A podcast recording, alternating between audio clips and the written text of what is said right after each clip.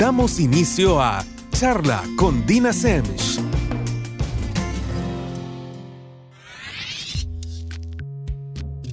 Buenas noches a todos y como ya se nos hizo costumbre, estamos con otro jueves. Otro jueves de charla con Dina Semch. Para quienes nunca han escuchado el programa, o por lo menos no desde el inicio, mi nombre es Dina Semch y soy psicóloga, psicóloga de adolescentes, adultos y parejas. Además de eso, soy activista por la salud mental, que precisamente implica hacer uso de espacios como el que hoy nos da Radio Láser Inglés para hablar de diferentes temas que obviamente tienen muchísima relación con nuestra salud mental. En este caso lo hago desde mi punto de partida que es la psicología. No porque sea el único, pero sí porque es el mío. Recuerden que este programa no es para venderles mis verdades, para lavarles la cabeza o para convencerlos de algo. Es simple y sencillamente para poner información sobre la mesa y que todos aprendamos. Recuerden que lo peor que puede pasar es que al ustedes estar contemplando una idea que tal vez es opuesta o diferente a su punto de vista, pues nada, tome lo que le sirve, aprenda algo nuevo o su postura salga fortalecida. Pero se los repito, el punto de este programa es que todos aprendamos. ¿De qué vamos a hablar el día de hoy ya entrando un poquito en materia? Vamos a hablar de lo que sentimos es información, no una excusa. Fíjense que este tema surgió a raíz de que, bueno, me han estado preguntando partiendo de si las emociones y los sentimientos son lo mismo o son cosas diferentes, cómo realmente se manejan, si deberíamos ser personas mucho más racionales y evitar la parte emocional a toda costa para poder resolver N cantidad de temas, etc. Y creo que es uno de esos temas que a todos de alguna manera nos salpica, que todos podemos mejorar, no porque lo estemos haciendo mal, sino porque siempre hay maneras de mejorar. Y la idea es que hoy veamos varios puntos que les pueden servir no solamente para entender lo que sienten y las emociones que experimentan, sino de una manera u otra como eh, de verdad las abordamos en el día a día. De repente hay ciertas cosas que pueden cambiar de un caso a otro, obviamente de nuestra, depende de nuestra situación, nuestro contexto, de las herramientas que ya tengamos, de nuestra personalidad, pero creo que aquí hemos logrado abarcar ciertas cosas que diría yo que aplican para la mayoría de quienes nos están escuchando. Partamos eh, de un punto que creo que es importante y que vale la pena señalar, y es si realmente las emociones y sentimientos son la misma cosa o hay una diferencia. Fíjense que sí, bueno, más de una, diría yo. Primero, las emociones provienen de nuestro sistema neuroendocrino. Eso quiere decir que cuando experimentamos emociones, estas responden también a la liberación de ciertas hormonas y neurotransmisores, que son químicos que están en nuestro cerebro.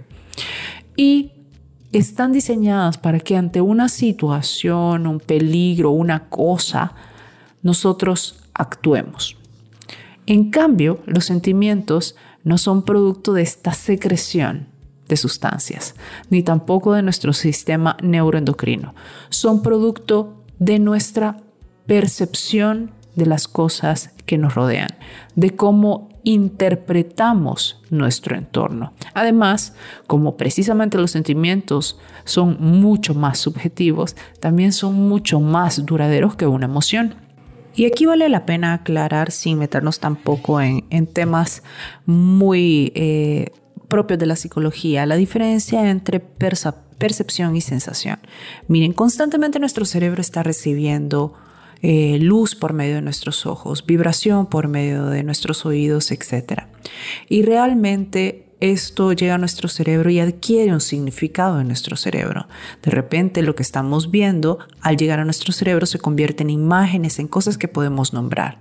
Pero el significado y la interpretación de estos datos no llega hasta ahí. Si de repente nosotros vemos ciertas cosas, vamos a darle un significado a esas cosas. Por ejemplo, les garantizo que si alguien nunca ha visto en su vida jamás un tamal, de repente no va a saber qué es por más que esa luz esté entrando y hasta pueda fabricar una imagen, no va a poder ponerle un nombre y no tiene un significado. No le pueden decir a una persona es que sabe a tamal si nunca ha visto uno o no le podemos decir que tenemos un chucho si no sabe qué significa chucho? Todas estas simbologías, como el idioma, son cosas sobre las que nos ponemos de acuerdo. Pero lo mismo pasa con los eventos a lo largo de nuestra vida. Son cosas a las que constantemente le vamos dando significado. Por eso precisamente es que decimos que la realidad no tiene necesariamente el mismo significado para todos, se lo vamos asignando. Y precisamente ese significado que constantemente le estamos agendando a muchísimas cosas es que viene el resultado de la emoción o del sentimiento. Si el significado que le asignamos a una situación nos hace sentir en peligro, pues obviamente va a, surgir una emoción. Si por otro lado hacemos una interpretación que tiene mucho más que ver con la parte subjetiva, que no es tan instintiva, entonces va a ser un sentimiento. Los sentimientos, por ejemplo, el resentimiento, eh, la frustración, son cosas que pueden estirar, bueno, indefinidamente y tardar en irse de ahí años de nuestro vida, eh, si nosotros queremos o si nuestra personalidad tiene como esta capacidad de quedarse estancada en estos momentos o en estas situaciones por muchísimo tiempo o por periodos indefinidos. Ahora, Realmente cuando hablamos tanto de emociones como de sentimientos, una de las ventajas de las emociones es, como les decía, pasan muy rápido. ¿Por qué? Porque están diseñadas para atender una situación. Y precisamente eso nos permite que se resuelvan de una manera u otra. Mientras que los sentimientos, los sentimientos creo que son los que generan todo este montón de problemas. Y no por sentirlos tal cual, que es lo que la gente cree. Esto tiene mucho que ver por lo que nos damos permiso. Y por eso es que es el título de este tema. Es que lo que sentimos debería ser información, pero no una excusa. ¿Qué pasa? Les pongo un ejemplo que es bastante frecuente. De repente vengo, le pego una gritada a alguien y dice, bueno, pero es que te grité porque estaba enojado. Miren, todos tenemos derecho a estar enojados por lo que nos dé la gana. Pero la manera en la que canalizamos ese enojo, por ejemplo, gritando, es una decisión que tomamos y por ende algo sobre lo que tenemos control y que no deberíamos omitir. Sobre todo no nos deberíamos excusar en esta situación. Esto hace que todo sea más controlable y que nosotros nos sintamos en control de las situaciones, de las decisiones que tomamos. Por, obviamente hace una diferencia en nuestra vida. Pero Ojo, aquí viene la parte de, bueno, Dina, entonces que yo tengo que ser como este robotito y no sentir o estar siempre perfectamente en control. No, miren, tampoco. Pero veámoslo de esta manera. Imagínense que ha pasado algo, eh, un accidente, un accidente eh, de carro. Y ustedes tienen que llegar a una conclusión de qué fue lo que pasó. No solo eso, sino que también de cómo lo evitarían de aquí en adelante o cómo minimizarían los riesgos. Y ese accidente de carro fue presenciado por dos personas diferentes. Estas dos personas estaban paradas en esquinas diferentes. Una en un lugar totalmente distinto al otro. ¿A cuál de ellos le preguntarían qué fue lo que pasó? Probablemente todos están respondiendo, ay, Dina, obvio, a los dos. Bueno, sí, obvio, a los dos. ¿Por qué? Porque los dos van a tener información diferente sobre el mismo hecho. No porque uno me esté diciendo la verdad o el otro no, no porque uno haya entendido y el otro no, simple y sencillamente porque estaban parados en diferentes esquinas y eso les permitió ver diferentes cosas. Entonces, sus emociones y sus cogniciones, ideas o pensamientos son diferentes testigos del mismo hecho. Y si queremos tomar decisiones acertadas, efectivas sobre nuestra vida, si queremos ser capaces de, desarrollar estrategias que nos lleven a los objetivos que queremos, una de las cosas que deberíamos hacer es ser capaces de preguntarles a ambos testigos, no solamente a uno. Lo mismo les estaría diciendo, por ejemplo, a alguien que solamente le hace caso a sus cogniciones. Le diría, no, tenés que ponerle atención a lo que sentís. Entonces, esto no se trata de callar lo que sentimos, de omitirlo. Es uno de los peores errores que podemos cometer y además de los más costosos. Sin embargo, cuando sentimos, deberíamos también escuchar la opinión de qué pensamos. Viceversa, cuando pensamos, deberíamos también poner atención en qué sentimos. Pero a continuación les voy a explicar en qué consiste esta parte, cómo lo harían, de qué forma lograrían ese, esa recolección de datos adecuado partiendo de lo que sienten. Pero bueno, Seguimos con este tema cuando regresemos en el segundo bloque de charla con Dina Semch. Estamos de regreso con el segundo bloque de charla con Dina Semch y el día de hoy estamos hablando de lo que sentimos es información, no una excusa. Platicábamos en el bloque anterior de la diferencia entre emoción, sentimiento. Hablábamos también de que son dos testigos lo que pensamos y lo que sentimos de diferentes hechos. Y si queremos llegar a tomar decisiones acertadas y a desarrollar estrategias que realmente nos lleven a los objetivos que queremos, deberíamos tratar de recolectar toda la información posible que podamos sobre diferentes hechos. Eso precisamente implica ser capaces de escuchar tanto lo que sentimos como lo que pensamos, en vez de omitir cualquiera de estas dos, dos partes. Pero bueno, una de las cosas que, que, quiero que tengan en cuenta es que de repente la forma en la que nosotros gestionamos nuestra emoción está llena de buenas intenciones, pero muy mal ejecutada. ¿Por qué? Resulta que lo primero que solemos hacer cuando queremos hacer algo con lo que sentimos es tratar de ignorarlo cueste lo que cueste o barrerlo bajo de la alfombra. Eso hace que todo el tiempo lo vayamos acumulando y que llegue hasta ganar intereses. Esto es totalmente contraproducente. ¿Por qué? Porque precisamente hace que no seamos capaces de ver la relación entre un evento, una situación, lo que sentimos, lo que sentimos y nuestra reacción. Esto implica que todo el tiempo vamos permitiendo que pase exactamente lo mismo sin tener control al respecto porque no podemos relacionarlo con nada. Una de las cosas que deberíamos ser capaces de permitirnos es ser capaces de definir y ver de frente lo que estamos sintiendo.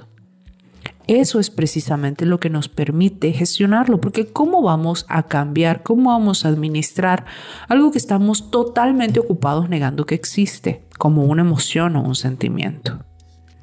Fíjense que el hecho de ser capaces de contemplarlo y por ende abordarlo tampoco quiere decir que lo vamos a ver, lo vamos a identificar y decir, ah, bueno, como les decía, ocuparlo como una excusa. No. Esto es información. Precisamente lo que sentimos nos suma. Y hemos hablado en varios programas que nuestras emociones, nuestros sentimientos no son ni positivos ni negativos. En efecto, hay muchos que cuando los experimentamos son agradables o desagradables, pero realmente todos, todos ellos suman, suman información si ponemos atención. ¿Qué tipo de información? Bueno, suman información de cómo yo me estoy relacionando con tal situación, de cómo tal o cual tema me hacen sentir. Suma información, por ejemplo, sobre mi vulnerabilidad. Les explico. Usualmente todos estamos rodeados de ciertos riesgos. Estamos rodeados de personas que pueden ser, por ejemplo, pasivo-agresivas. Estamos hablando de personas que pueden hacer comentarios con el pleno afán de generar daño. Pero, ¿qué pasa? Esa es la parte que yo no la puedo controlar, que está fuera de mí y que no depende de mí. No puedo decirle a toda esta gente que se calle, que deje de hacer esos comentarios, que no se llama la gente. Sin embargo, sí puedo disminuir mi vulnerabilidad ante esas personas. ¿Qué implica en este caso disminuir mi vulnerabilidad?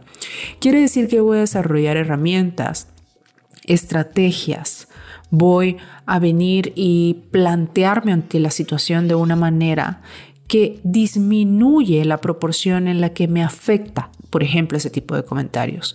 Imagínense que alguien me dice, ay Dina, yo no sé por qué te dedicas a la psicología. Ok, Inmediatamente que me siento abrumadoramente mal y no me siento abrumadoramente mal durante las siguientes 10, 20, 30 minutos, sino que empiezo a sentirme así durante todo el día. Y esa sensación poco a poco va creciendo, se va haciendo más grande se me va saliendo de las manos. Y no solo eso, sino que obviamente ustedes saben que cuando nos sentimos de tal o cual forma, empezamos también a pensar de tal o cual manera. Y entonces empiezo a dudar de mí misma, empiezo a decir, ¿será que me tendría que haber dedicado a la psicología o será que tendría que estar haciendo otra cosa? ¿Será que no soy buena en esto? Y peor todavía, ni siquiera puedo evaluar los hechos que de alguna manera apoyan o descartan todo lo que estoy pensando, sino que simple y sencillamente ese comentario vino, lo escuché de alguien que haya tenido las intenciones que sea y no tengo la capacidad de cuestionarlo, no tengo la capacidad de ponerlo a prueba, porque tampoco estoy diciendo que todo deberíamos decir, no, no es así, punto. No tengo la capacidad de plantearme de una manera efectiva frente a, por ejemplo, ese tipo de comentarios. En ese momento quiere decir que mi nivel de vulnerabilidad ante ese riesgo, ese tipo de comentarios es altísimo. Sin embargo, cuando vengo y digo, ok, esto me dolió y me dolió más de lo que debería, me puso en duda. ¿Por qué? Esa es la pregunta mágica. ¿Qué significa para mí? ¿De dónde viene esto?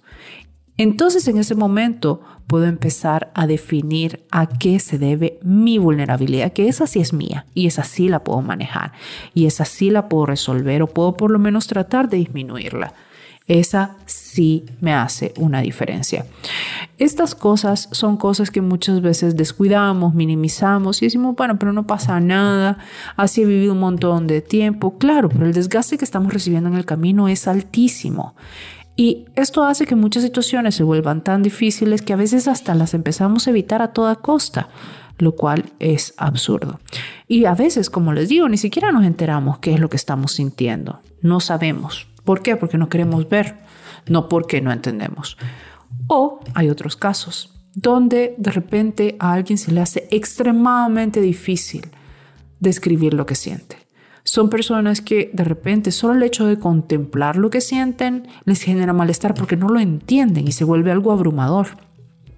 Estas personas, que son conocidas precisamente como analfabetas emocionales, no quiere decir que no tengan capacidad intelectual, que no sean muy buenas en ciertas cosas. Simple y sencillamente son personas muy capaces que de repente todo el tema de las emociones, de lo que sienten, les resulta algo terriblemente ajeno. Y por ende, lo evitan a toda costa. ¿Por qué? Porque su manera de estar a salvo de ese malestar es precisamente no ponerle ningún tipo de atención a sus emociones. Esto obviamente no alivia el malestar, al contrario, hace que las cosas sean peores. ¿Por qué? Porque no entienden qué está pasando la mayor parte del tiempo, porque como les decía, siempre tienen solamente una versión, que es precisamente la versión de una sola de las personas testigos, de sus cogniciones, pero no entienden lo que sienten y lamentablemente no todo en esta vida es lógico como para escribir, para describirlo a punta de ideas. A veces la parte que tenemos que dedicarle tiempo, que tenemos que resolver, que tenemos que analizar, es lo que sentimos, no solo lo que pensamos. Y sí, se lo repito, es cierto, todos venimos de fábrica con una de las dos cosas, digamos, más fuerte que la otra o lo que sentimos o lo que pensamos. Pero eso no debería ser una excusa para no trabajar la parte que de alguna manera nos genera dificultad o tal vez es un reto más grande. Al contrario, debería ser el punto de partida para mejorar. Esto no quiere decir que no podamos aprender como todo en la vida. Esto quiere decir que implica un compromiso todavía más fuerte de nuestra parte para ser capaces de aprender y tener ambas versiones. Fíjense que en este caso sí, a todos les recomendaría, si sienten que no logran identificar sus emociones, no solo ponerles nombre, sino que no se las pueden explicar a ustedes mismos, esas son las cosas para las que sí deberíamos buscar ayuda profesional. No porque no puedan vivir así, perfectamente lo van a lograr, pero se van a meter en el transcurso en un montón de problemas y van a tener un montón de desgaste. Todo lo anterior de manera totalmente innecesaria. Por eso es que es tan importante. Ahora también, de repente, como les decía al principio, los significados que le asignamos a muchas situaciones tienen muchísima relación con lo que experimentamos y cómo nos comportamos. Yo creo que ahorita, por ejemplo, cuando vemos la forma en la que hemos aprendido a significar o, o a darle este significado a la felicidad, a la vida que deberíamos tener, de repente creo que esto nos puede explicar un poquito de por qué somos tan abrumadoramente infelices. Pero bueno, de eso les voy a platicar en un ratito, cuando regresemos con el tercer bloque de charla con Dina Semch. Estamos de regreso con el tercer bloque de charla con Dina Semch. Para quienes no escucharon el programa desde el inicio, hoy estamos hablando de cómo lo que sentimos es información, pero no debería servirnos como una excusa, como una excusa para darnos luz verde y decidir, porque es una decisión, gestionar, manifestar o canalizar lo que sentimos de manera que nos genera mayores costos que beneficios. Obviamente todos tenemos derecho a sentir lo que nos dé la gana referente al tema que nos dé la gana, pero eso no nos exonera de la responsabilidad de hacernos cargo de cómo decidimos manifestarlo. Fíjense que uno de los grandes problemas que considero que existe actualmente con la manera en la que sentimos o lo que sentimos es que estamos totalmente negados a sentir cosas desagradables. Como les digo, las emociones no son ni positivas ni negativas. Todas son positivas porque todas nos dan información. En efecto, si hay sensaciones o emociones que son agradables o desagradables. Ese es un hecho y no lo podemos negar.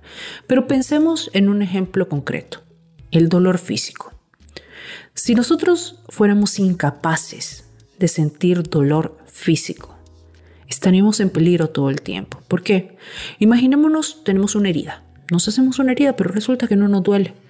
No estamos pendientes de ella, sino está a simple vista. Y esa herida, de repente, se maltrata y se hace peor. Pero no nos duele. Esa herida de repente se contamina y termina infectada, pero sigue sin doler. Y de repente esa herida que está en mi brazo está espantosa y resulta que ha comprometido mi brazo.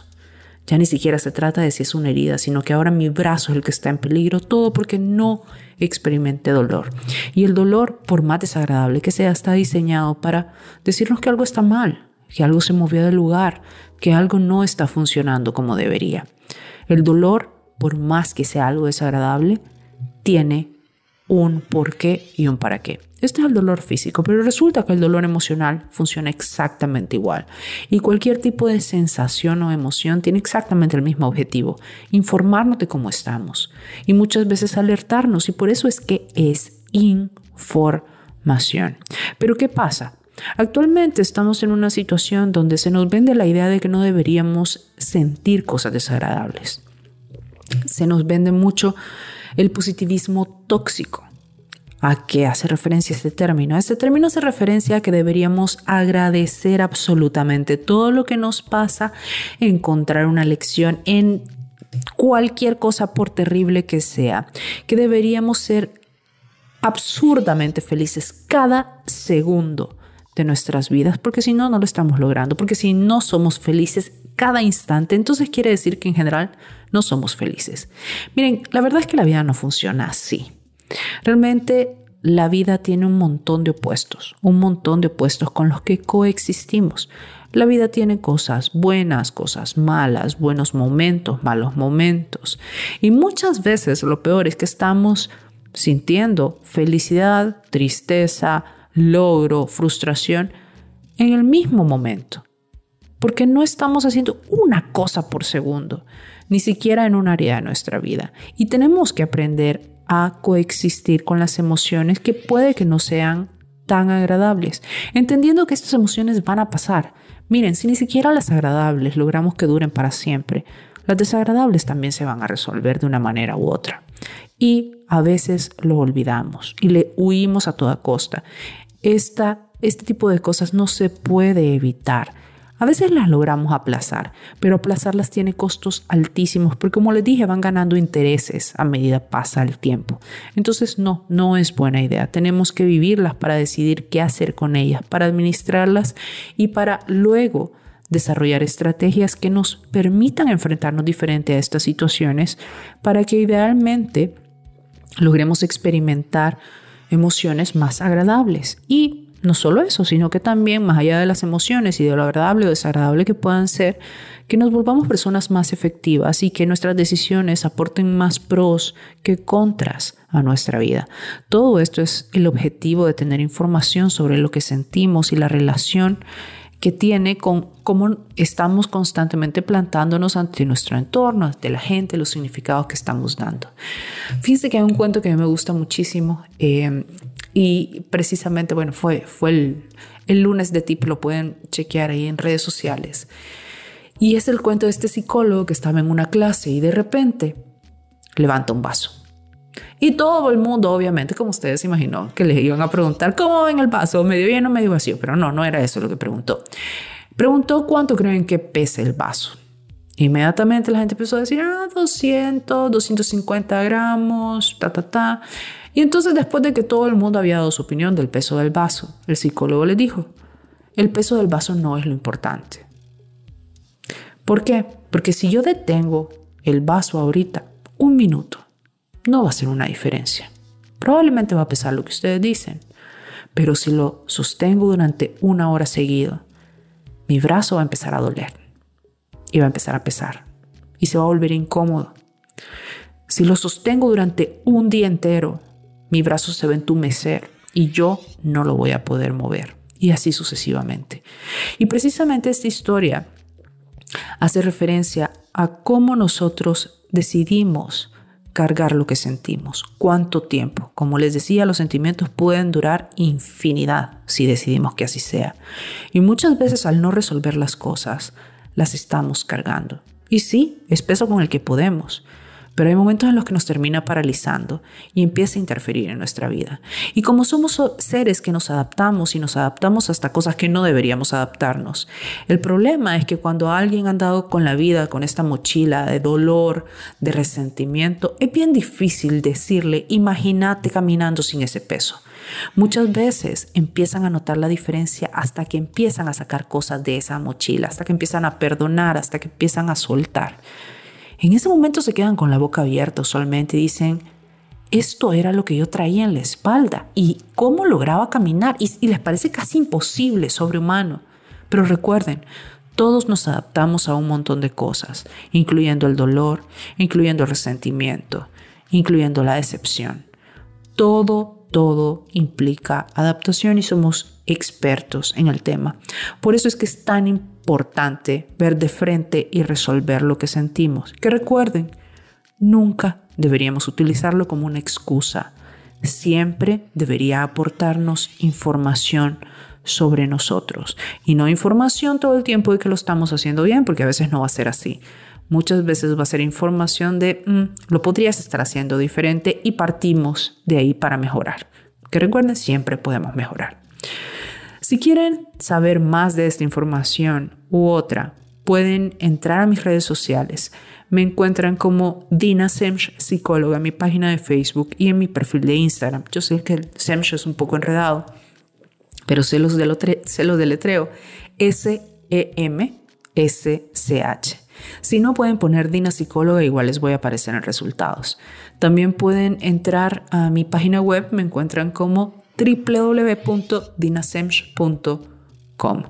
Si quieren información sobre la clínica, sobre citas, sobre espacios, sobre mi equipo de psicólogos, pueden con todo gusto escribirme por WhatsApp al 74819977. Se los repito, 74819977. Eso ha sido todo por el día de hoy. Nos escuchamos hasta el próximo jueves en otra charla con Dina Semch. Hasta pronto. Los jueves a las 8 pm en Radio Láser Inglés 92.9 FM ahora son de charla. Mi nombre es Dina Semch, soy psicóloga y activista por la salud mental. Los invito a que cada semana hablemos sobre diversos temas y en cada uno de ellos de cómo la psicología nos sirve como manual de instrucciones y caja de herramientas para tener la vida que queríamos cuando fuéramos grandes. Los espero.